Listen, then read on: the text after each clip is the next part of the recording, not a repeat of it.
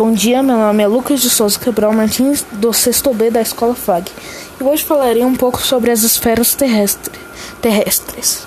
O nosso planeta reúne todos os elementos necessários para a vida, como o ar, água, terra, planta, etc. Ele é o único corpo celeste presente no universo a apresentar essas características.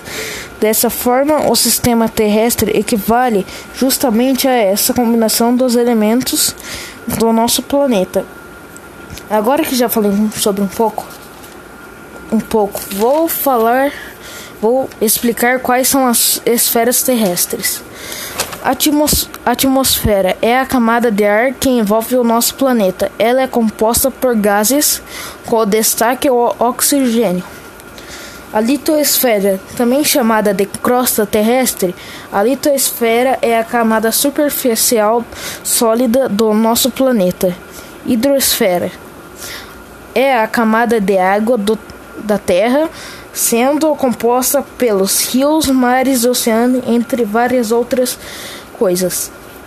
A biosfera, a última e a mais importante esfera, é a camada de vida, composta pelas outras esferas e se forma os seres vivos, animais ou plantas e seres humanos.